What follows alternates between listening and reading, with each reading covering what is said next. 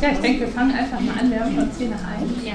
Herzlich willkommen, schön, dass ihr da seid, dass so viele da sind. Ich freue mich total darauf, mit euch jetzt einen Workshop zu machen über Minimalismus. Ähm, ich heiße Steffi, ich bin fast 35 Jahre alt, habe zwei Kinder, zwei wilde Jungs, die jetzt zu Hause sind, zum Glück, sonst würden die alles auseinandernehmen. Ähm, genau, und ähm, bei ich habe mir gedacht, wir machen den Workshop heute so. Ich stelle einmal vor, was ist überhaupt Minimalismus? Wir denken auch zusammen nach, wir lesen gleich ein bisschen in der Bibel. Wir fragen uns, was ist Minimalismus? Wie komme ich da hin? Was gibt es für Wege, dass ich da leichter hinkomme, auch wenn ich das möchte? Oder auch einfach ein bisschen minimalistisch share zu leben, nicht nur minimalistisch.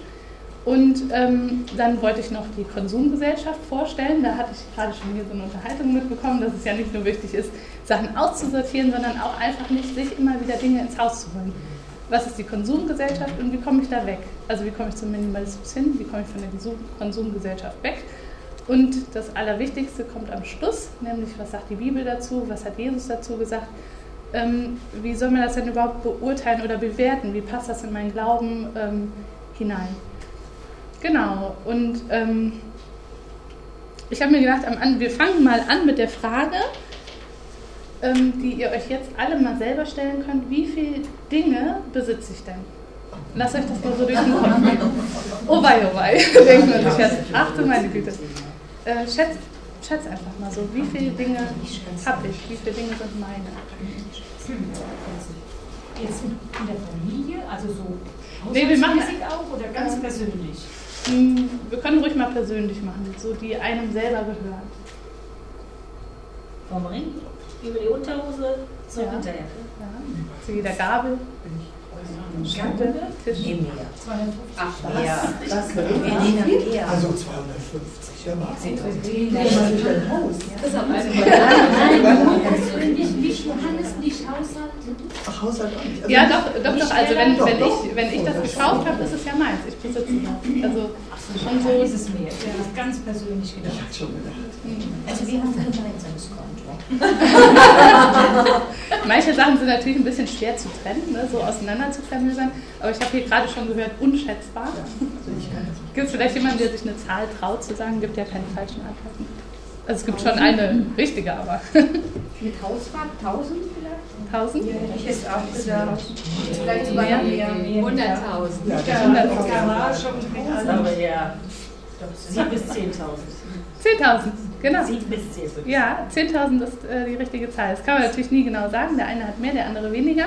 Aber 10.000 Dinge sind so die Durchschnittszahl, die ein Europäer besitzt. 10.000 Dinge. Ein Mensch. Der Wahnsinn. Ne? Und das sind die Europäer, das sind die Reichen der Welt. Quasi.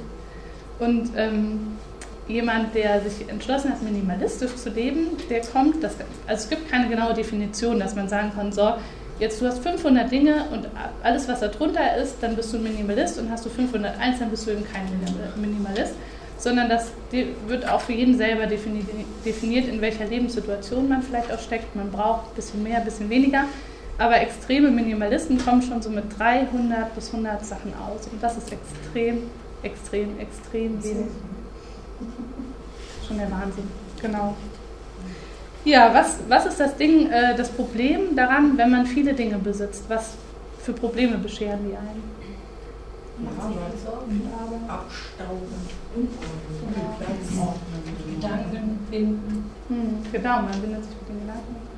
Sich immer wieder entscheiden zu müssen, was man mhm. Immer wieder die Entscheidung, was brauche ich eigentlich? Ne?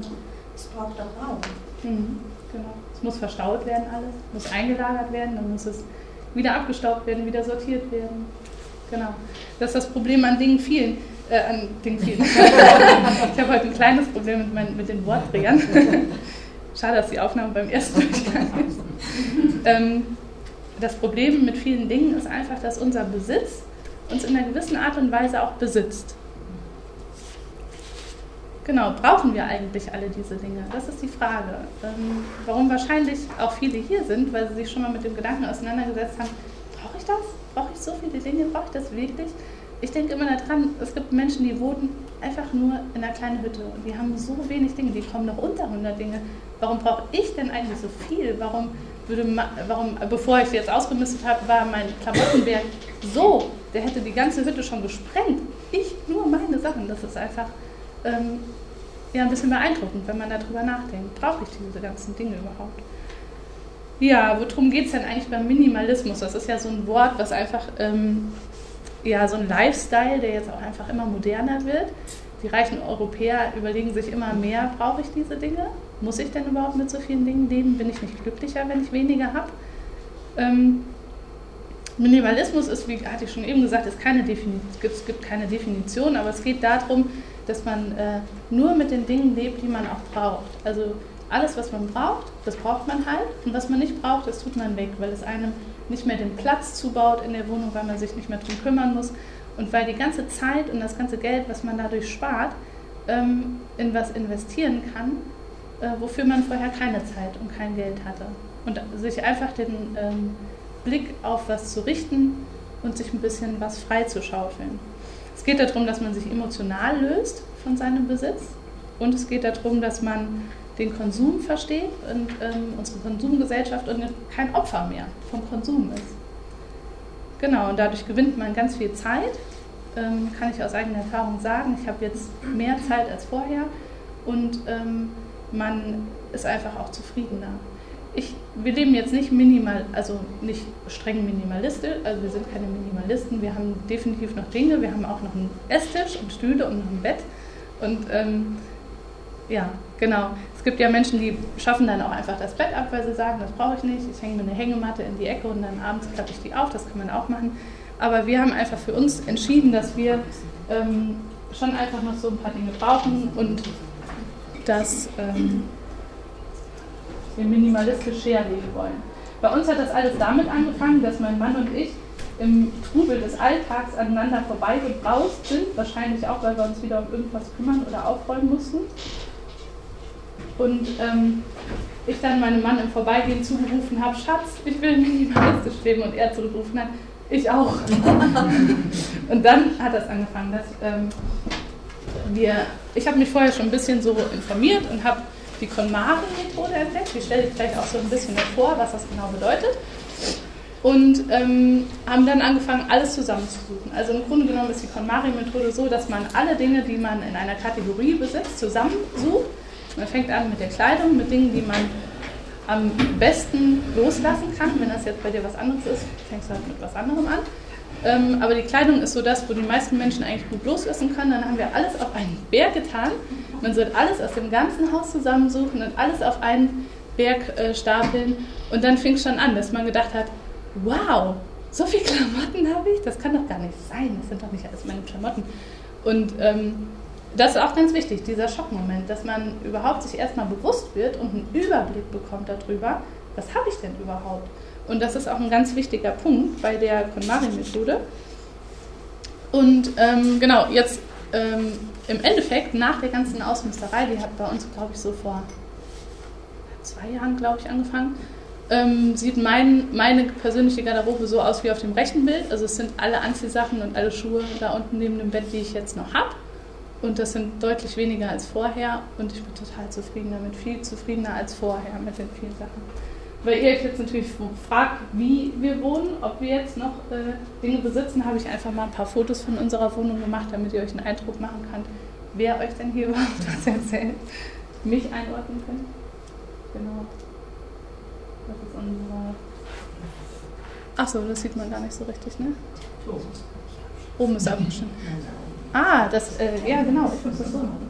So, nein, noch nicht. Ich habe die PowerPoint zu Hause ein bisschen versaut, deswegen muss ich das so machen. Genau, unser Bad. Hier habe ich nochmal ein Bild eingeblendet, wie viele Sachen wir im Bad jetzt noch haben. Also es sind ähm, alles andere im Badezimmer sind nur noch Handtücher und ähm, hier die Kiste hier hier die Kiste sind auch wirklich einfach nur Vorratssachen, also neue Seife, neue Zahnpasta und sowas. Und ähm, genau, da haben wir auch deutlich weniger. Genau, und dann habe ich mir gedacht, fangen wir direkt einfach mal an. Ach genau, da habe ich noch ein paar Vorher-Nachher-Bilder gemacht. Bei dieser KonMari-Methode, die wir gemacht haben, da ging es nicht nur darum, dass man die Sachen los wird, die man nicht braucht, äh, sondern auch, dass man die in ein gutes Ordnungssystem ein bringt und die ähm, KonMari heißt eigentlich Mari Kondo und ist eine Japanerin, die sagt, man soll alle Klamotten in eine Kiste tun und vertikal reinstellen. Vertikal, ne? genau. Und ähm, wenn du die dann raus hast, dann siehst du auf einen Blick, was habe ich. Und das ist auch ganz wichtig, dass man einfach immer ähm, den Überblick behält über seine Sachen. Denn den Überblick zu verlieren, das ist schon der Anfang von, von wieder ganz viele Sachen besitzen. Das war immer der Horrorschrank, deswegen habe ich da so, der hat so, äh, wie, so äh, Gläser und da habe ich dann immer Gardinen vorgehängt, damit man nicht sieht, was da drin ist. Den habe ich ungefähr jeden Monat ein bis zweimal aufgeräumt und danach, das war so schrecklich muss ich immer wieder anfangen. Den Schrank, wie er jetzt geordnet ist, der hat jetzt eine Funktion sogar, nämlich, äh, dass unsere Kinder und wir darauf CDs, da drin CDs hören können. Und ähm, den muss ich nicht einmal aufräumen in zwei Jahren. Der bleibt einfach so. Sehr wohltuend. Genau, kommen wir zu den Methoden. Wie komme ich dahin, dass ich, ähm, wenn ich jetzt sage, ich will minimalistisch oder minimalistisch herleben, gibt es ein paar verschiedene Methoden, ganz lustige eigentlich. Ähm, auf eurem Skript stehen die auch. Ich habe die hier nochmal aufgeschrieben. Die 3T-Methode, die habe ich jetzt ähm, äh, bei YouTube gefunden bei einem Mann, der nennt sich Schuh des Show und ich glaube, der hat die selber erfunden. Der fragt sich selber bei allen Dingen, die er in der Hand hat, ist das ein Tool, also ein Werkzeug, Treasure, ein Schatz oder Trash, Müll? Werkzeug, Schatz, Müll. Danach sortiert er alles ein. Der ist natürlich ein Mann, der hat andere Kategorien als wir. Bei uns äh, verschwimmt das schon mal ein bisschen, man kann das nicht so genau einordnen. Und ähm, bei dem funktioniert das ganz gut. Wobei natürlich ein, ein, Löffel ein Werkzeug ist, ganz klar, zum Essen. Ne? Also nicht nur Hammer und Nagel. Ähm, genau, dann gibt es noch die Korbmethode. Man sagt sich so, jetzt fange ich an, heute jeden Tag werde ich einen Korb in meiner Größe aussortieren dann kann man äh, das Minimalismus-Game starten. Dann, äh, wenn man ein bisschen Spaß dabei haben will, sagt man sich an dem ersten Tag, sollte ich ein Ding aus, am zweiten zwei, am dritten drei und am Ende kommt man sogar in einem Monat auf 465 Teile. Dann hat man schon ganz gut was geschafft. Eigentlich. Dann mhm. arbeitet man sich von leicht nach schwer rauf und man hat es nicht so schwer. Dann gibt es die Packparty, die ist sehr gut geeignet, wenn man umzieht. Und ähm, ich habe auch gedacht, dass ich das, wir ziehen jetzt bald nochmal um von oben im Haus nach unten, das ist nicht so weit, aber ich werde das auch nochmal machen, dass man alle Dinge, die man ähm, zum Umziehen, also wenn man umzieht, alle Dinge packen wir sowieso in Kisten und dann holt man nur das raus, was man braucht. Der Rest bleibt drin, verschlossen. Und dann, nach einer gewissen Zeit, kann man sich nochmal überlegen, so, will ich die jetzt wieder nehmen? Bin ich eigentlich gut klargekommen ohne die Sachen oder wie mache ich das? Eignet sich sehr, sehr gut, wenn man umzieht und wenn man vielleicht auch nicht die Zeit hat, vorher auszusortieren, dann ist das auch ganz gut. Ähm, dann gibt es die 100-Dinge-Methode, die ist so ähnlich. Man sucht sich vorher 100 Dinge raus, bei denen man sagt, die brauche ich unbedingt wirklich. Der Rest kommt in, in Kisten. Das ist natürlich auch echt radikal und anstrengend, alles einzupacken. Eat the Frog First ist den Frosch zuerst. Ähm, ist so eine kleine Unterkategorie, heißt äh, im Prinzip um anzufangen, soll man einfach mal äh, damit anfangen, eine Sache auszusortieren, die einem wirklich, wirklich, wirklich, wirklich wichtig ist. Und danach wird es leichter, wenn man merkt, ich habe gedacht, die Sache wäre wirklich wichtig und ähm, ich komme doch ganz gut ohne klar. Irgendwie läuft es nicht so ganz gut.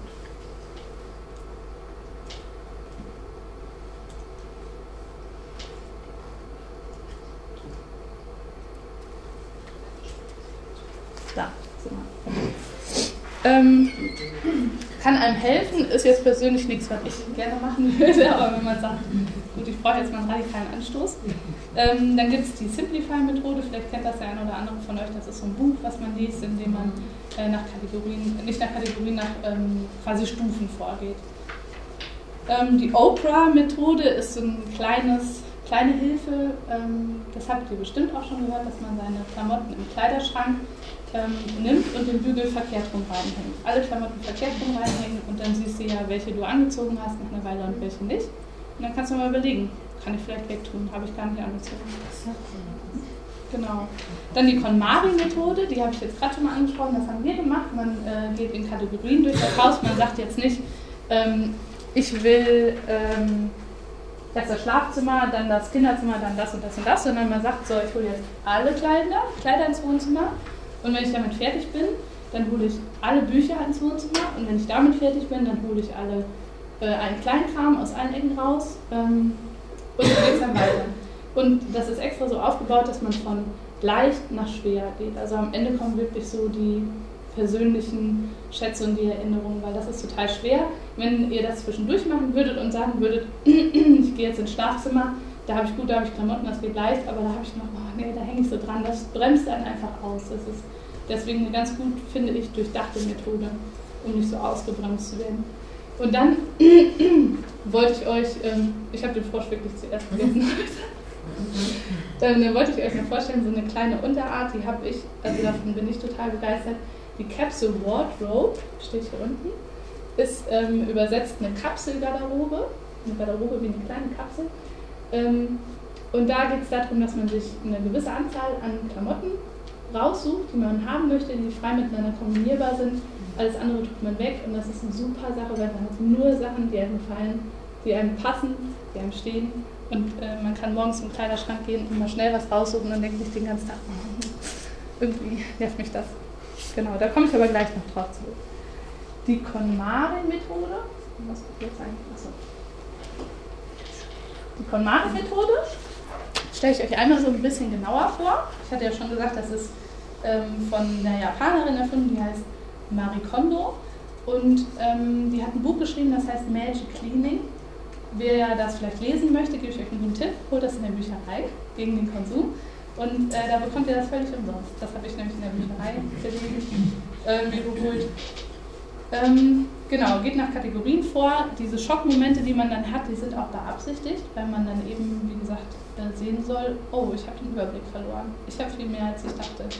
Und ähm, das Wichtigste am Anfang ist, dass man sich ein Ziel vor Augen hält, dass man sich denkt, so möchte ich gerne leben, so habe ich mir das immer vorgestellt, dass meine Wohnung so und so aussieht, so viele Dinge möchte ich haben und dann anfängt. Und dass man das Ganze relativ schnell durchzieht, äh, maximal sechs Monate soll man dafür in Anspruch nehmen.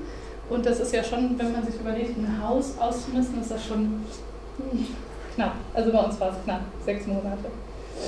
Ähm, genau.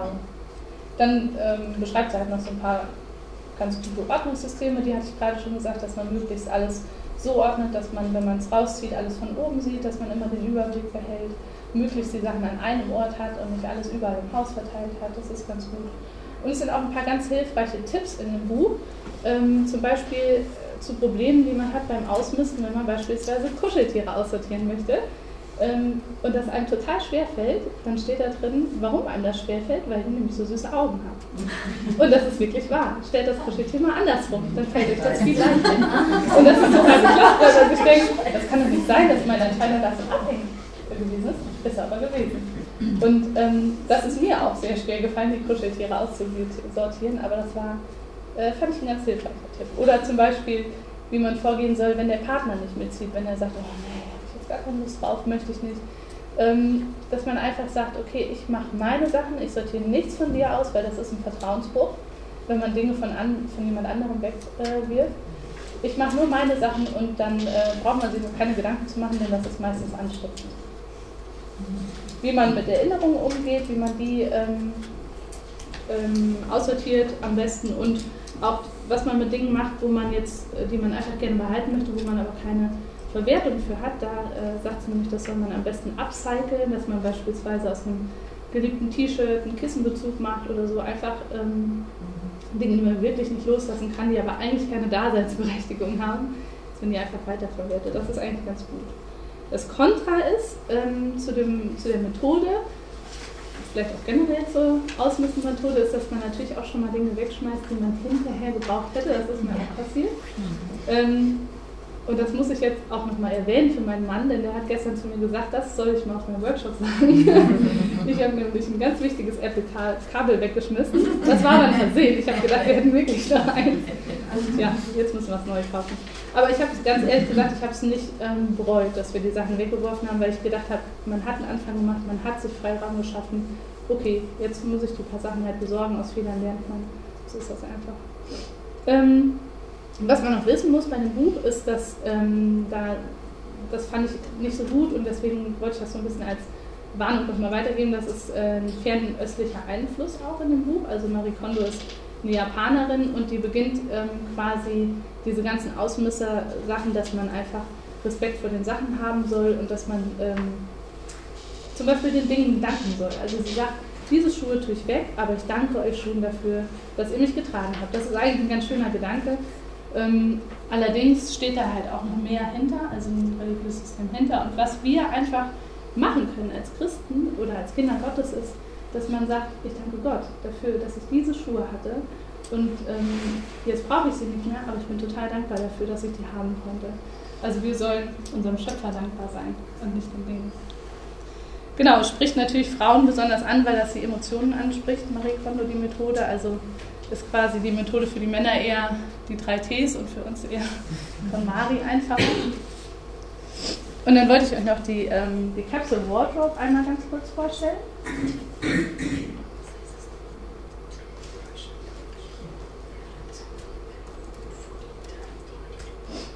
Ich habe das jetzt wirklich dann angegangen. Ich wollte das immer machen und hatte immer so ein paar Hinderungsgründe. Und habe äh, dann einfach angefangen. Also ich habe euch ganz am Anfang schon mal gezeigt, meine Garderobe besteht aus diesen Dingen hier. Das sind Sommer- wie Wintersachen, 42 Teile, äh, inklusive Schuhen. Jacken sind auch dabei. Aber es zählt nicht dazu. ich hatte so viel mehr, also wirklich, ich äh, will überhaupt gar nichts sagen dazu. Ähm, also man soll nicht mit äh, einbeziehen Accessoires, Taschen, äh, Ketten, das zählt alles nicht dazu. Und alles nicht dazu. Ja, habe ich auch gedacht, Glück gehabt. Anders wäre das auch gar nicht möglich. Wobei ähm, das so ein bisschen auch ansteckend ist für alles andere. Also ich habe auch wirklich nur noch zwei Schlafanzüge und vorher hatte ich, glaube ich, zwölf. Also. Und ähm, genau, das sind alles die Teile, die ich habe. Man überlegt sich vorher, was möchte ich gerne für ein Farbschema haben. Das ist ganz gut, wenn man sich ähm, um zwei bis drei Basisfarben aussucht. Also sagt jetzt, ich habe mir zum Beispiel ausgesucht Grau und Schwarz und, mal, und eine Akzentfarbe dazu aussucht. Meine Akzentfarbe ist so ein Rosa und ansonsten habe ich Grau und Schwarz und dann sucht man sich Basics aus, die immer modern sind, die nicht unmodern sind, die nicht der Fast Fashion unterlegen sind und ähm, sucht auch noch ein, zwei Sachen raus, die total aus der Reihe fallen. So das. Das fällt aus der Reihe aus meinem Farbkonzept. Ähm, man kann natürlich auch sagen, man nimmt Blau und Grau oder so. Man so einfach, dass man sich festlegt, ist eine ganz gute Sache. Und bei mir fallen ja auch noch ein paar Sachen raus, wie jetzt zum Beispiel die Jacke. Aber so ein, Grund, ein Grundfarbschema ist ganz gut. Und es geht dann darum, dass man, wie gesagt, so ganz, äh, dass man Basic-Sachen nimmt. Und hier habe ich jetzt mal ein paar Fotos gemacht, nur um zu zeigen, dass diese eine Leinenbluse ist quasi mit total vielen Sachen kombinierbar. Also es war nur noch so eine 5-Minuten-Aktion, wo ich gedacht habe, kann man alles anziehen. Äh, nur um mal zu zeigen, ähm, man sucht Dinge aus, die wirklich mit allen anderen Sachen kombinierbar sind und auch immer gut aussehen. Ganz wichtig ist, dass sie immer passen und schön sind und sich wohl da drin fühlt. Nichts, wo man sagt, also man behält einfach keine Sachen mehr, wo man sagt, oh, die Größe habe ich nicht mehr, aber so gerade passen rein. Oder falls ich mal abnehmen sollte, ich hatte Klamotten im Kleiderschrank, alles nur, falls ich mal wieder abnehmen sollte. Das war total Ja, das, ich glaube, das kennen wirklich alle Frauen. Das sind noch so ein paar Kombis, die ähm, habe ich ganz schnell vor Kindergarten geschossen, weil ich gedacht habe, einfach nur rein in Klamotten, wir waren total schwer dran und habe gedacht, oh, doch, da fühle ich mich wohl. Genau, das wollte ich auch noch als Tipp weitergeben. So dieses Farbschema ist, ähm, hört sich so an, als wenn das überhaupt nicht ähm, hier reinpassen würde. Ähm, aber das ist total gut, wenn man sich ein bisschen beschränken will. Wenn man sagt, gut, einem gefallen ganz viele Sachen, aber ich beschränke mich so auf meine Sachen und dann weiß ich auch, wenn ich einkaufen oder was brauche, mir nochmal was holen muss, so das sind meine Sachen, darauf konzentriere ich mich. Und das ist auch ganz gut für die Wohnung. Das sind jetzt so ein paar Extrembeispiele, aber da wurde sich einfach bei dem Bild jetzt zum Beispiel äh, auf drei Farben konzentriert. Holz bringt immer so ein bisschen Wärme rein. Ich fand halt dieses Capsule Wardrobes, ähm, ähm, diese Methode ist super anwendbar eigentlich auch für die Wohnungseinrichtung. Und ähm, dann ist noch ganz wichtig, dass man die so ein bisschen im Raum verteilt. Also wenn man sich ein bisschen Gedanken darum macht, ähm, was einem gefällt und beobachtet ähm, an anderen Menschen oder in Bildern, was gefällt mir, dann kann man viel besser herausfinden, was, was einfach wer, also was bleibt, was man nicht so schnell nicht mehr schön findet, sondern Darf ich als Minimalist so viel Deko haben? Also Hat einer gezählt? Das ist schon die Zeit. Ja, ja, 100 geht dann nicht mehr. Da ist schon die Hälfte des Haushalts eigentlich drin. ähm, also es geht ja nicht darum, was man darf und was man nicht darf, sondern was, ähm, was einem so viel Freiraum verschafft, dass man sich auf Wichtiges konzentrieren kann. Ähm, ich habe tatsächlich auch ein bisschen Problem mit Deko, weil ich finde, ganz minimalistisch sieht das einfach bei uns total kahl aus und deswegen möchte ich einfach auch gerne ein bisschen Deko haben. Ähm, genau, da ist das Farbkonzept auch nochmal so ein bisschen ein, ähm, nur ein paar Farben. Wenn man da jetzt noch nicht so selber weiß, das sind meine Farben, die gefallen mir, die habe ich immer gerne, dann geht man einfach nach Pinterest, gibt Farbsheets ein, äh, wie auch immer das ausgesprochen wird, und dann ähm, sieht man da unten solche Tabellen, dann sieht man, was gut zusammen geht und dann guckt man, das gefällt mir, das, ähm, da halte ich mich jetzt einfach mal ein bisschen dran. Ganz oft fallen da einfach auch Sachen ähm, raus, die man sich eigentlich gekauft hätte, wo man sich jetzt aber denkt, ach nee, gehört gar nicht da rein. Das ist jetzt nochmal so ein, also das ist wirklich abartig perfekt. So würde ich das immer haben wollen. Das ist einfach viel zu perfekt. Aber das ist, äh, habe ich gedacht, das ist ganz gut, um zu verdeutlichen, ähm, wie schön wenige Farben miteinander harmonieren und wie schön das aussieht, wenn man Farben ähm, nicht nur im Raum verteilt, sondern auch so an der Kleidung, wenn die sich wiederfinden und so. Das sieht, macht uns einfach Freude, deswegen wir ganz den wir lieber an. Genau. Ähm, bei der Capsule Wardrobe allerdings, das steht noch auf eurem, äh, auf eurem Skript, geht es nicht darum, dass man so wenig Teile hat wie ich, man darf deutlich mehr haben. Ähm, man kann so 20 bis 40 Teile pro Saison haben, also Frühling, Sommer, Herbst und Winter. Die sortiert man dann weg, wenn man sie nicht mehr braucht und holt es dann raus. Also es ist, man kann viel mehr haben. Man äh, macht es einfach so, man überlegt sich ein Farbschema, seinen Stil, den man gerne verfolgen möchte und dann kann man seine eigenen Klamotten einfach alle rausholen kann die sortieren. Äh, ja, nein, vielleicht. Was, vor allem, was steht mir gut, was mag ich gerne, was passt mir gut. Und ähm, meistens kann man aus den paar Sachen, die dann übrig geblieben sind, schon eine Capsule Wardrobe erstellen. Die Lücken, die man dann füllen möchte, mit neuen Sachen, die dann einfach noch dazukommen sollen, ähm, soll man natürlich ähm, ganz gut überlegen, ganz gut auswählen. Steht mir das wirklich, passt mir das wirklich, gehört das in mein Schema, ist das von der Qualität haltbar, möchte ich das behalten? Und ähm, genau, dann kann man eigentlich schon loslegen. Macht total viel Spaß. Wen das interessiert, der kann quasi auf dem Skript noch ein bisschen genauer nachlesen oder im Internet. Ich habe ja. eine Frage. Hm? Ähm, das heißt, ich muss mir natürlich dann auch Klamotten kaufen, die länger halten, weil ich die Hose einfach öfters anziehe, genau. als wenn ich zwei andere Varianten habe. Ja, wobei man seine Lieblingshosen ja meistens sowieso öfter ja. trägt ne? und die restlichen einfach im Schrank so liegen. Und man wäscht dann einfach so wahrscheinlich einfach viel öfters, ne? Kommt drauf an, also dadurch, dass du weniger Klamotten hast, gehst du auch anders mit deinen Klamotten um. Du sagst nicht mehr über jedem Fleck ab in die Wäsche, sondern ähm, wäscht zum Beispiel auch mal einen Fleck raus oder so. Also mein Denken hat sich da so ein bisschen verändert. Ich wasche nicht mehr einmal in der Woche waschen. Ohne zu stehen. Hoffe zumindest, aber ihr seid ja alle weit genug.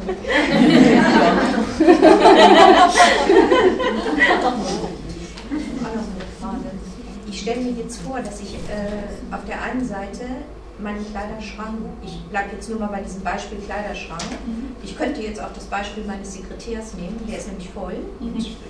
Rumfliegenden Büroklammern und Tintenpatronen und ja allen möglichen Kram. Aber ich stelle mir vor, ich habe auf der einen Seite ein aufgeräumtes Stück und auf der anderen Seite ein Riesenberg mhm. von Sachen, die wegkommen. Wo bleibe ich denn damit? Genau, das ist tatsächlich der schwierigste Teil an dem äh, Ganzen, die Klamotten loszuwerden. Und das hat bei uns auch richtig lange gedauert und wir haben immer noch ein paar Sachen, die noch äh, weggebracht werden müssen.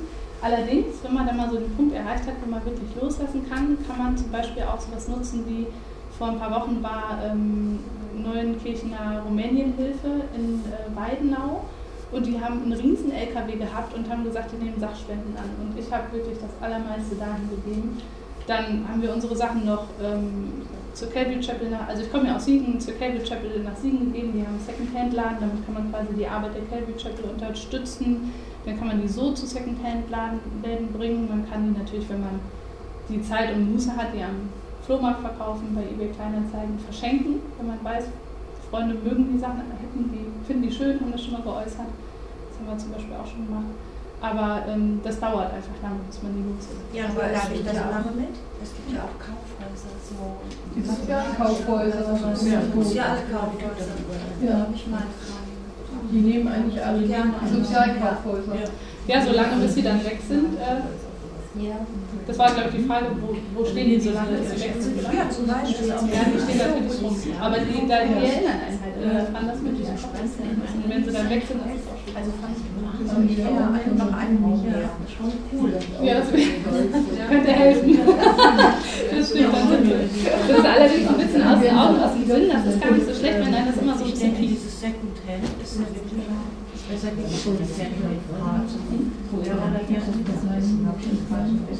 ich glaube um 16 Uhr geht es weiter. Ich weiß nicht, ob das so lange geht. Das Seminar ist so geht. Wir waren auch noch nicht. Wir waren auch noch nicht essen. Hatte ich schon nicht mehr. Das war zwischendurch. Sonst komme ich minimalistisch vor. genau. Ja. Ähm, genau, die, äh, das nächste Thema, was ich ja gesagt hatte, was wir noch ansprechen, ist nicht nur, wie komme ich zum Minimalismus hin. Das haben wir jetzt so grob gemacht. Ich kann natürlich nicht so in die Einzelheiten gehen, weil wir nur bis 14 Uhr haben und noch ein bisschen was wollte ich erzählen. Ähm, die Frage ist die Konsumgesellschaft. Ähm, sind wir als alle so bewusst darüber, dass wir in einer Konsumgesellschaft wohnen? Vor ähm, ungefähr 100 Jahren hat, glaube ich, keiner in seinem Haus gesagt, boah, Mann, ich muss mal minimalistischer werden. Da war das Problem einfach noch nicht da. Die Frage ist, was ist in der Zeit passiert? Wie hat sich unsere Gesellschaft überhaupt verändert, dass wir jetzt an dem Punkt sind, dass wir sagen, wohin mit dem ganzen Zeug? Und ähm, da kann ich euch sehr ans Herz legen, da steht auch auf dem Skript die äh, Doku zu gucken bei YouTube, Gelenkte Konsumgesellschaft. Sehr, sehr gut, steht da drauf. Und ähm, was einfach so ein bisschen in die Geschichte zurückblickt, wann hat das angefangen mit der ganzen Werbung, was äh, für Strategien benutzt die Werbung, um, um, uns zu beeinflussen. Sehr, sehr hilfreich und ich, mein Leitsatz ist immer, Wissen macht A, weil ähm, wenn man Dinge verstanden hat, dann, dann ja, man hängt einfach nicht mehr so daran. Man weiß einfach, was äh, einen so gelenkt hat bisher und so. Ähm, genau, so ein ganz kurzer Abriss. Angefangen hat das mit der Konsumgesellschaft in den 20er Jahren. Da hat nämlich äh, die geplante Obsoleszenz angefangen. Das hat bestimmt jeder von euch schon mal gehört, dass Dinge nach einer gewissen Zeit kaputt gehen. Die haben einen Zähler und äh, so ein Drucker druckt halt nur so und so viele Seiten und dann geht der kaputt. Das war der erste Trick, den die äh, Industrie erfunden hat und da mit dem ähm, Wissen oder mit, der, mit dem Plan hat quasi die Trickmaschinerie angefangen. Ähm, dann ging es natürlich weiter mit dem Fernsehen. Ähm, plötzlich stand der Fernsehen in den Wohnzimmern und man hatte nicht nur die Welt, die man um sich herum hatte, an der man sich messen konnte, sondern ähm, man hat auch in andere Wohnzimmer hineingeblickt und man konnte durch Werbung beeinflusst werden. Das hat ähm, ganz viel ausgemacht. Dann wurde ein PC-System erfunden, was es ermöglicht hat, dass man Dinge viel günstiger produziert und viel mehr Variation. Ähm, bis zu dem Zeitpunkt gab es jetzt eine Form der Shampooflasche und die hatte immer nur ein anderes Etikett oder vielleicht mal einen anderen Stöpsel oder so. Aber wenn wir jetzt im DM stehen, da ist so eine Breite, so eine Bandbreite und das spricht an alles an und ähm, das, ähm, die Variation ist einfach unglaublich hochgegangen. Ähm, und das Allerwichtigste vor allem, die Verkaufsstrategien haben mit Psychologie und mit Hirnforschung gearbeitet. Also man hat sich die Psychologie zunutze gemacht und ähm, hat dann äh, herausgefunden, beispielsweise, dass die Kreditkarte, ähm, dass man die, die hat man erfunden, weil man herausgefunden hat, dass man, wenn man Bargeld in der Hand hat und was damit bezahlt, dass man Schmerz, aha, schmerzartiges Unbehagen dabei empfindet, dieses Bargeld abzugeben. Und mit der Kreditkarte hat man den Schmerz vom Kauf getrennt. Und somit ist das ganz einfach. Man bezahlt mit der Kreditkarte, man fühlt gar keinen Schmerz mehr dabei. Und man hat auch keine Übersicht mehr darüber, was man so für Geld eigentlich noch zur Verfügung hat. Ähm, dann in den 80er Jahren sind auch noch die Kreditrichtlinien gelockert worden. Das heißt, jeder konnte auch einfach kaufen, was er wollte, wann er wollte. Und das ist nämlich auch ein ganz wichtiges Thema dabei, dass man ähm, gemerkt hat, wenn Konsumenten sich wie Kinder fühlen, dann kaufen sie mehr. Was ich will, wann ich will, so viel ich will, jetzt, sofort, ich will es haben. Und ähm, am besten noch ein Spiel dabei. Gamification ist ja das, der, der Name. Wir sammeln Punkte, das macht einfach Spaß. Wir können Online-Spiele spielen. Sobald sich ein Erwachsener fühlt wie ein Kind, kauft er nicht. Und das ist einfach nur reine Psychologie. Und das liebe ich so daran. Man weiß das und denkt sich, oh, mach ich nicht mehr mit. Also es ist alles wirkt einfach, wenn man sich informiert darüber. Ähm, genau, Kinder sind gute Konsumenten. Kinder kann man gut erreichen über das Fernsehen. Dann hat man sich irgendwann gefragt, wie macht man Kinder zu Konsumenten? Hat gemerkt, äh, oh, die Kinder sitzen alleine vorm Fernseher, gar so mit den Eltern, wie sie sollten. Das heißt, wir haben die Möglichkeit, den Kindern immer wieder am Tag Botschaften zu senden und die zu beeinflussen. Und ähm, Kinder sollen auch die Verkaufsentscheidungen der Erwachsenen lesen. Also man schneidet ähm, Erwachsenenwerbung wie für Autos oder sonstige Sachen auf Kinder zu, damit die Kinder die Kaufentscheidungen der Erwachsenen lenken. Genau, ähm, aber wir sind ja Erwachsene, wir müssen, wir können quasi äh, überlegen, ist das vernünftig, das zu kaufen, brauche ich das noch, passt das in mein Budget und so weiter. Genau, die Strategien sind, es werden Wünsche angesprochen, die man vorher nicht hatte, es werden vor allem Probleme ähm, angesprochen und Dargeboten, die man vorher nicht hatte. Ein ganz interessantes Beispiel ist äh, eine Listerine-Werbung, bei der gesagt wurde, ähm, ja, du hast vielleicht Mundgeruch, aber kein Mensch sagt dir das, weil sich keiner das traut zu sagen. Also weißt du auch nicht, ob du Mundgeruch hast, also kauf lieber Listerine. Und ähm, das hier sind zum Beispiel so ein paar Werbung. Ach, oh dauert jetzt gerade ein bisschen. Äh, zwei Werbungen habe ich da ähm, hingebracht, wo das einfach nochmal zu sehen ist. Auf dem rechten ist Never a Bride Listerine. Also niemals eine Braut, weil sie nicht Listerine nimmt. Man präsentiert ein Problem und man liefert die Lösung direkt damit. Und das macht mit uns, dass wir denken, ähm, oh Mann, ich brauche das. Ich brauche das, weil sonst bin ich in Gefahr. Es werden Urängste angesprochen, vor allem auch. Ähm, genau. Und dann ist natürlich noch ganz wichtig die, ähm, nee, stopp, jetzt muss ich mal was anderes ansprechen. Das war natürlich hier die Werbung früher, die war noch ein bisschen offen und plump, empfinden wir das heute. Das sind die Werbung von heute. Das ist schön subtil und wir merken gar nicht, dass das Werbung ist, weil wir machen die Werbung selber. Ähm, in Vlogs und Blogs und ähm, das ist ein ganz, ganz, ganz großer Werbemarkt. Die Menschen, die die Vlogs und die, äh, vor allem die Vlogs, also YouTube-Videos, ähm, aus dem eigenen Leben heraus, die die machen. Die bekommen ganz viele Produkte von den Firmen, damit die die vorstellen. Aber das weiß keiner, das denkst du auch nicht. Und ähm, das ist eine ganz gefährliche, gefährliche neue Werbung, bei der wir einfach überhaupt nicht merken, dass es Werbung ist. Ja, ganz oft wird natürlich auch vermittelt, dass Dinge glücklich machen. Und ähm, im Psalm 73 steht, Gott nahe zu sein, ist mein Glück. Und daran, ähm, das wissen wir Kinder Gottes einfach, dass wir, dass unser Glück nicht von Dingen abhängt, sondern dass wir jemanden haben, hat, der unsere Sehnsüchte ausfüllt, der unsere Lücken füllt.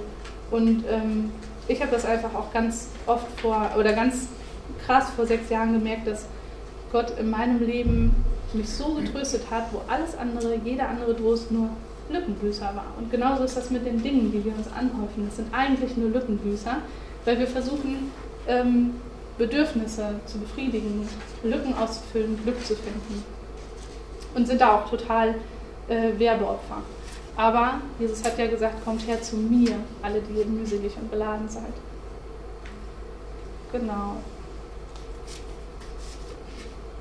Ja, es gibt ein paar Tricks, wo man selber, ähm, die man selber anwenden, anwenden kann, um aus der Konsumgesellschaft rauszukommen, um nicht so ein Opfer zu sein. Vorher, ich bin totales Opfer von Konsum, da muss ich mich selber total mit einnehmen, ich springe total darauf an, aber ich weiß einfach auch, äh, bei der Werbung wird mit Gefühlen gespielt. Ganz oft wird mit unseren Gefühlen gespielt, wir werden beeinflusst und unsere Gefühle bringen uns dazu, was zu wollen. Und wenn man das einfach erstmal weiß, dann guckt man ein bisschen genauer, guckt dahinter, ist das wirklich so, brauche ich das wirklich? Und ähm, die Tricks, um die Werbung äh, nicht so Einfluss auf sich nehmen zu lassen, ist zum Beispiel Werbung meiden. Abbestellen, Kataloge in den Müll, ohne anzugucken. Mir hat das immer total geholfen. Ich habe den Katalog bekommen. Wir haben die ganz oft nicht abbestellt. Und ähm, dann habe ich den Katalog bekommen und habe mir gedacht, der Katalog ist voll Bedürfnisse und voller Wünsche, die ich gar nicht habe. Also warum soll ich die wecken? Weg damit. Und ähm, ein super, super Tipp, den ich euch geben kann, ist mit Bargeld zu bezahlen. Ähm, ihr habt es jetzt schon geschafft, so euer, eure Sachen auszumisten und habt die, seid ihr auch schon losgeworden und habt einfach, merkt so, dass es schön, weniger zu besitzen und wenn ihr jetzt das schaffen wollt, euch nicht wieder neue Sachen reinzuholen, dann geht einmal in der Woche oder einmal im Monat oder wie auch immer auf die Bank, holt euch euer Geld und nehmt die Kreditkarte, Schublade auf, Schublade zu. Weil, das ist richtig krass, wenn ihr im Geschäft seid und ihr habt keine Kreditkarte dabei. Macht das mal. Das habe ich die letzte Woche erst gemacht und ich kann nur sagen, das Beste, was ich überhaupt gemacht habe. Weil, ähm, auch wenn ich das so gemacht habe mit diesem Budget immer, ich habe immer in der Woche, gebe ich uns das ab, was so unser Budget ist.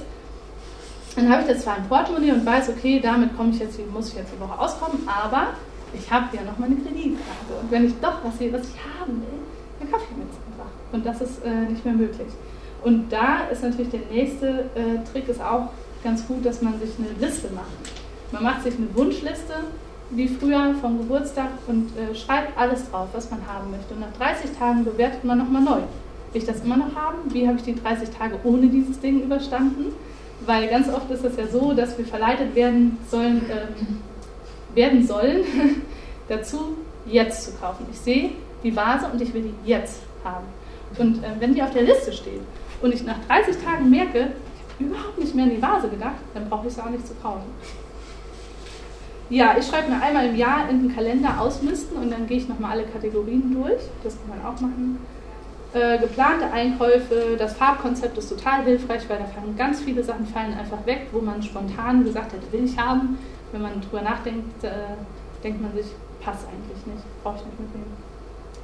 Ähm, Dinge nehmen, die mehrfache Verwendung haben, wie jetzt zum Beispiel ähm, Kokosöl nehmen wir als äh, Rasierschaum, Tagescreme, ähm, als Fußbutter, Haarspitzenöl, Make-up-Entferner und so weiter. Da gibt es mehrere Sachen, die man einfach ähm, für mehrere Dinge verwenden muss und dann muss man auch nicht ständig nachlaufen, wenn es leer ist. Oder so. Da gibt es ganz viele Sachen, Zitrone, Backpulver, Essig, die kann man einfach mehrfach verwenden und das macht total Spaß. Ja, wenn man sich vorm, vorm Einkauf ähm, fragt, habe ich sowas ähnliches? kann ich das, was ich jetzt mir kaufen will, eigentlich vielleicht auch selber machen aus den Dingen oder Sachen umfunktionieren, die ich auch schon zu Hause habe. Passt das überhaupt in mein Konzept? Was will ich genau damit tun? Was genau ist der Sinn und Zweck dieser Sache, die ich jetzt kaufen möchte? Mal ganz ehrlich zu sich selber sein, hätte ich das jetzt auch gekauft, wenn es nicht reduziert gewesen wäre? Kann ich ähm, mir das vielleicht leihen oder kann ich das mieten? Kann ich das von jemandem ausleihen? und funktioniert mein Leben auch ohne, brauche ich unbedingt äh, diese eine Sache oder kommt man auch einfach ohne das zurecht? Und ähm, ist das eine Qualität, die für Jahre hält? Ja, weil wir schon so weit, weit fortgeschritten waren, ich wollte eigentlich mit euch zusammen in der Bibel lesen, mache ich, kürze ich das jetzt mal ab. In Matthäus äh, 19, Vers 16 bis 27 steht ein Beispiel vom, ich schlage es mal auf, mich zumindest. Oder wenn ihr die Bibeln dabei habt, könnt ihr das auch sehr gerne mit aufschlagen. Das steht ja da angeschrieben. Matthäus 19, Vers 16 bis 27.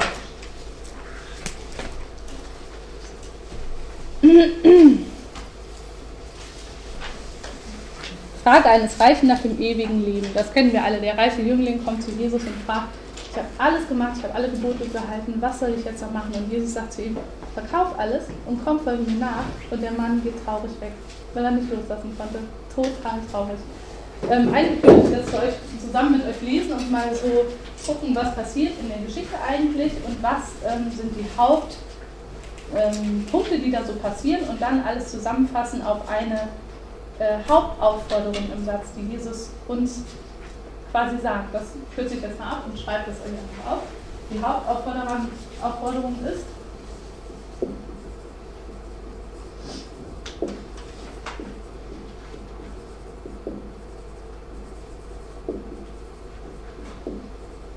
Häng dich nicht an deine Habe. Bleib nicht emotional an deiner Habe hängen. Löse dich davon.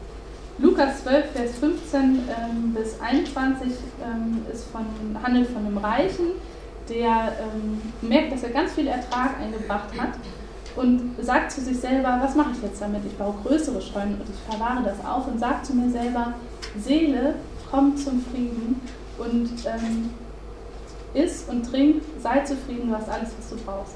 Und dann sagt Gott zu ihm, also es ist ein Gleichnis, äh, sagt Gott zu ihm in dieser Nacht, ähm, du nah, in dieser Nacht wird man dein Leben von dir zurückfordern. Was hast du dann noch davon? Die Hauptaussage in der Geschichte ist, bau nicht, wie der Reiche das gemacht hat, bau nicht deinen Frieden und bau nicht dein Glück auf deine Habe.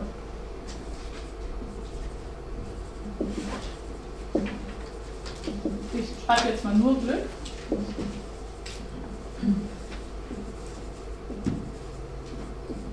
Bau nicht dein Glück auf deine Habe. Matthäus 6, Vers 24 bis 34 ähm, ist die Geschichte von, oder ist das Beispiel, was Jesus sagt, dass man nicht zwei Herren auf einmal dienen kann. Man kann nicht dem Mammon und man kann nicht Gott gleichzeitig dienen. Der Mammon ist äh, nicht nur, wir verbinden damit immer Geld, heutzutage bares Geld, aber Mammon ist eigentlich ähm, der Besitz, alles, was man besitzt. Und Jesus sagt, ähm, dass man nicht zwei Dingen auf einmal dienen kann, das ist unmöglich. Und ähm, dass man aufhören soll, sich zu sorgen und auf Gott vertrauen soll, glauben soll. Und ähm, dass die Welt, die Menschen, die ähm, von der Welt sind und keine Kinder Gottes sind, die bauen ihren Frieden auf ihren Besitz und die kümmern sich um ihren Besitz und kümmern sich um ihr Leben. Aber wir Kinder Gottes sollen das nicht machen. Wir sollen ähm, nach dem Reich Gottes trachten und sollen uns Schätze im Himmel sammeln. Die Hauptaussage dabei ist, sagt sich vom Mammon heraus, habe ich das jetzt mal genannt.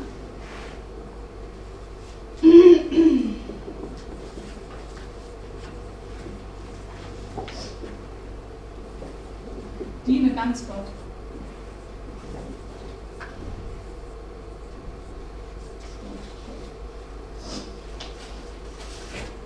Ähm, in 1. Timotheus 6, Vers 6 bis 12 steht auch nochmal, ähm, das sind die Briefe, die Paulus geschrieben hat, die ich jetzt hier zitiere, auch in Hebräer 13, ähm, redet Paulus einfach nochmal über die Geldliebe. Und Geldliebe bedeutet ja nicht nur wirklich, dass wir Bares auf dem Konto haben, sondern auch alles, was wir besitzen und was wir uns mit dem Geld kaufen können, ist, ähm, ist einfach äh, eine Falle.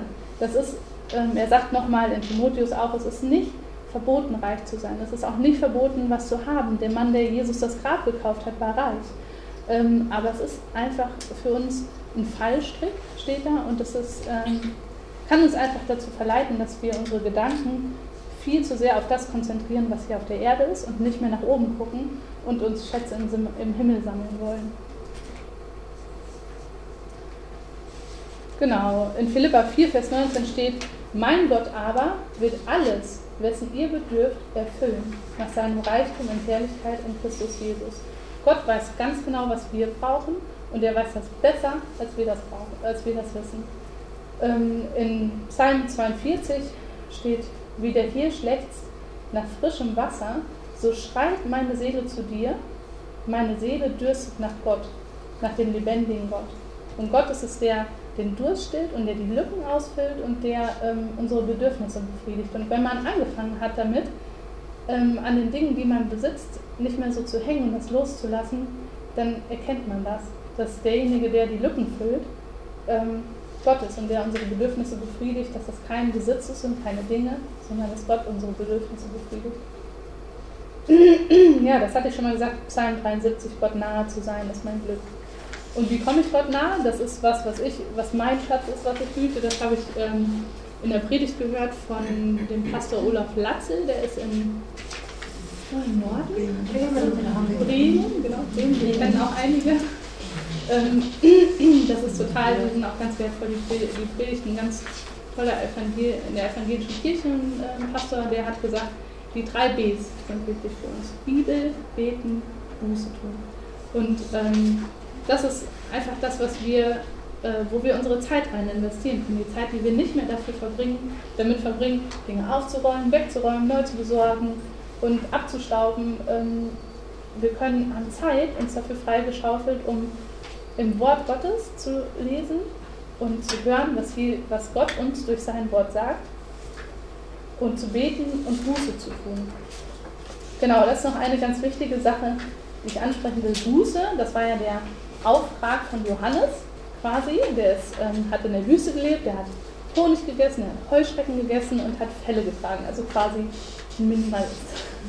ähm, aber das war nicht Johannes Auftrag, uns das zu sagen, dass wir minimalistisch leben sollen, denn ähm, in der Bibel steht nirgendwo, dass wir minimalistisch leben sollen oder dass wir nur heilig werden, wenn wir wenig Besitz haben oder dass, es uns, dass wir dann bessere Gläubige sind. Das steht nirgendwo da. Ähm, Johannes war ja ein Prophet, ein letzter, der letzte aus dem Alten Testament. Das ist so, weil ähm, der quasi angekündigt wurde und Jesus gesagt hat, das ist der letzte alttestamentliche Prophet gewesen. Und Propheten hatten immer schräge Aufträge. Also Hosea hat, ähm, hatte den Auftrag, eine Prostituierte zu heiraten und seinen Kindern Namen zu geben, die verdeutlichen, dass das Volk Israel ähm, Gott immer wieder betrogen hat und untreu geworden ist. Und Johannes ist nicht deswegen in der Wüste, hat er nicht gelebt, weil uns gesagt werden sollte, werdet Minimalisten, sondern weil er gesagt hat, oder weil die Hauptaussage war, bereitet euch vor, der Retter kommt, ähm, konzentriert euch jetzt auf das, was wichtig ist. Lenkt euren Blick weg von dem, was ihr hier auf der Erde habt, lenkt euren Blick nach oben, ähm, zu dem, wo eure Hilfe herkommt und wo ihr auch euer Bürgerrecht habt, im Himmel. Und das ist einfach total hilfreich, finde ich, wenn man weiß, ähm, das hier ist alles nur vorübergehend, unser Bürgerrecht ist im Himmel und das ist das, worauf wir hinarbeiten eigentlich. Und deswegen sollen wir uns Schätze im Himmel sammeln, das hat Johannes gesagt. Und ähm, Askese ist ja nochmal so ein ähm, besonders, ja, auch in manchen fernöstlichen Religionen modernes äh, oder wiederentdecktes Mittel, um einfach ein bisschen heiliger zu werden, noch ein bisschen mehr Extraheiligung zu bekommen oder ähm, den Bedürfnissen der Welt einfach zu entsagen. Das ist nicht das, was wir, ähm, was wir Kinder Gottes machen sollen, ähm, weil wir unsere Bedürfnisse haben. Also wir sind Menschen, wir brauchen Dinge und wir, ähm, brauch, wir brauchen das einfach. Und wir ähm, können Gott dankbar dafür sein, wie es im Psalm 139 steht. Ich danke dir dafür, dass ich wunderbar gemacht bin. Wunderbar sind deine Werke, das erkennt meine Seele. Also wir brauchen unsere Bedürfnisse nicht zu verleugnen. Genau, ich habe gedacht, ich bete gerade noch und dann haben wir noch ein bisschen Zeit, äh, Fragen so zu stellen, noch ein paar Minuten. Genau. Danke Gott dafür, dass du derjenige bist, der unsere wahren Sehnsüchte stillt, der unsere Seele zur Ruhe bringt, der unsere Lücken ausfüllt und bei dem wir unser wahres Glück finden. Dafür danke ich dir von ganzem Herzen. Ich danke dir dafür, dass du der Felsen bist, auf dem wir stehen können und ähm, dass du dir gleiche bist gestern, heute und in Ewigkeit. Wir möchten dich einfach bitten dafür, dass du uns hilfst, ähm, die Dinge, die uns von der Konsumgesellschaft immer wieder ähm, suggeriert werden, dass du uns hilfst, das zu, zu, durchschauen, unseren Blick auf dich zu wenden, auf den, um den es geht und ähm, einfach nach oben zu richten und auf das, was wichtig ist, richten. Möchte ich einfach bitten, dass du uns hilfst dabei, mit dem, was wir haben, gut zu haushalten und einfach äh, verantwortungsvoll umzugehen möchte ich einfach bitten dabei, dass du jedem, der hier ist, ähm, in seiner persönlichen Situation dabei hilfst, ähm, einfach von dem loszulassen, was wir hier auf der Erde besitzen und ja, uns einfach Schätze im Himmel zu sammeln. Amen. Fragen stellen, wenn noch welche sind? Merkt ihr, dass ihr viel Geld einspart? Ja. Aber ich kann gar nicht messbar sagen, wie viel das ist. Ich weiß, äh, merke nur an meinen eigenen Bedürfnissen, wo ich dann merke, das hätte ich früher mitgenommen. Aber ich habe es nicht gemessen, wie viel Geld und wie ist das, wenn man durch die Stadt geht, sage ich jetzt mal, man sieht wirklich mal so ein richtig schönes Kleidungsstück und denkt sich so, mhm. das wäre doch eigentlich so deins. genau, das, also es fällt mir leicht. Also ich äh, gehe dann einfach ich gucke das an, ich freue mich auch daran und denke mir, schön, das gefällt mir auch. Aber ich gehe dann einfach weiter und meistens ist das so, wenn ich um die Ecke bin, ist es schon weg. Also das ist, ähm, man wächst einfach mit seinen Aufgaben und man, man ähm, wenn man das länger, je länger man das macht, desto mehr merkt man, dass man auch nicht mehr so abhängig ist von diesem, dass man was schnell haben möchte. Man verlernt das auch wieder, was man so sein Leben lang beigebracht gekriegt hat. So empfinde ich das zumindest. Wie entscheidest du denn, also zum Beispiel jetzt bei Klamotten, ist es, wenn was kaputt geht, wirklich nur? Mhm. Oder auch wenn du zum Beispiel wirklich sagst, also irgendwie gefällt mir überhaupt nicht mehr eigentlich oder ich fühle mich auch nicht mehr wohl drin oder mhm. so. Oder also und dann kaufst du sowas Neues oder wonach entscheidest genau. du das? Also ich hatte ja den, den Punkt äh, dann erreicht, wo ich alle Sachen aussortiert habe, die mir gar nicht mehr gepasst haben oder so. Ne? Und wenn ich jetzt merke, äh, das passt mir nicht mehr, ist mir zu groß oder zu klein geworden, dann ist das ja auch nötig, was Neues zu kaufen. Ne? Oder äh, wenn ich jetzt aber allerdings Sachen habe, die jetzt in meinem Kleiderschrank sind und die passen, die sind wirklich alles Lieblingsstücke. Und wenn ich da merke, das ähm, ist kaputt, dann repariere ich das erstmal. Also ich habe meine Winterjacke habe ich dann zum ähm, zur Schneiderin gebracht und die hat einen Reißverschluss reingemacht. Das hat 25 Euro gekostet. Das wäre schon die Hälfte von der neuen Winterjacke gewesen, aber ich wollte die auch unbedingt behalten, weil die einfach so toll ist. Das hat, mein, das hat mich mein äh, Schwiegervater übrigens total gelehrt, der ähm, jetzt, ähm, der quasi Anfang 80 jetzt gewesen wäre. Und ähm, der hat alles repariert, alles. Also ich habe mal zu dem Zeitpunkt, wo ich noch nicht so gedacht habe, einen Wäschekorb wegschmeißen wollen, weil der Henkel abgebrochen ist, hat er einen neuen Henkel dran gemacht. Also der hat wirklich alles repariert. Was machst du denn mit Sachen, zum Beispiel, die du geschenkt bekommst? Also, das fällt mir immer total schwer. Also Sachen, die ich entweder von Leuten geschenkt bekommen habe, die ich total mag, oder mhm. wo ich weiß, sie kommen mich besuchen nochmal. also manche Sachen sind ja einfach so, die mag man auch gerne, aber manche Sachen sind so, ja toll, danke, passt dahin. Mhm. also ich glaube, so Sachen, die einem besonders gut gefallen, das ist ja was anderes, das kann man ja auch dann nach den Methoden so aussortieren, aber es gibt ja auch einfach so Sachen, ja, die hat man, weil die halt geschenkt wurden oder so. Ja, oder ja, weiß ich nicht, ja. wie. Also. Das ist total schwer. Also mit der Zeit ist das dann, merken die Leute ja auch, dass man aussortiert und dann äh, verstehen die auch, dass man nicht gerne ähm, immer ganz viel geschenkt bekommen möchte oder dass man ähm, im Prinzip sich entschlossen hat, mit dem zu leben, was man so jetzt hat. Ne? Also das merken die dann schon auch irgendwann. Ansonsten ist wahrscheinlich das Beste, dass man mit klaren Karten, mit äh, offenen Karten spielt und sagt, dass nicht so gerade passt. Aber das ist total schwer. Also das ist auch eines der größten Probleme, die man beim Ausmisten hat, Geschenke wegzutun. Das heißt aber, du kaufst wahrscheinlich auch hochwertiger ein, ne? damit die Sachen einfach länger, also dann lieber für einen Teil mehr Geld ausgeben, genau. als fünfmal was Billiges kaufen. Genau, so. ja, ja, genau. Ähm, ja, natürlich schon. Ähm, manchmal hat natürlich auch günstige Sachen auch eine gute Qualität. Das muss man einfach selber ähm, individuell dann entscheiden. Aber ähm, ich habe jetzt zum Beispiel für die Sachen hier, ähm, das sind aus Edelstahl eine Brotdose und eine Wasserflasche, die muss ich nie wieder neu kaufen, weil die können nicht kaputt gehen. Sie bleiben nicht. Genau, das ist blöd. Ja, unsere Kinder gehen noch in den Kindergarten, da noch Ich bin mal gespannt, wie das sein wird. Genau, aber einfach so ein bisschen mehr. Ja, genau. genau. Ja. Ja? Ich wollte gerade noch erzählen, das habe ich letztens gelesen oder auch im Fernsehen gesehen. Ähm, es gibt so Anbieter, da kann man äh, jeden Monat zahlt man 30 Euro mhm. und dann äh, kann man sich da drei, vier Kleidungsstücke aussuchen, die darf man dann eine gewisse Zeit lang tragen oh. und dann schickt man die wieder zurück. Mhm. Und ähm, die gehören einem nicht. Man leiht das sind aber Geschäfte, also quasi Marken, die dahinter stehen, oder ist Nein, das so eine Gebrauchbörse? Das sind Geschäfte.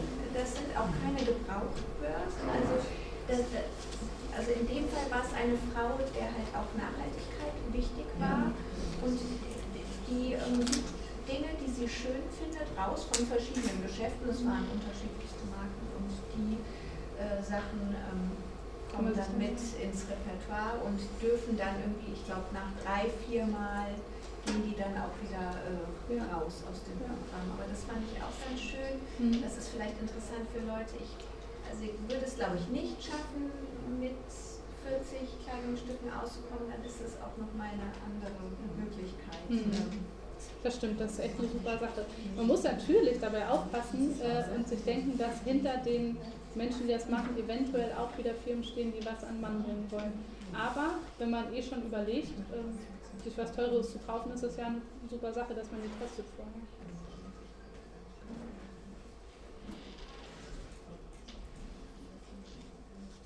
Ja, keine Fragen mehr? Gut. Ähm, ja, sehr gerne.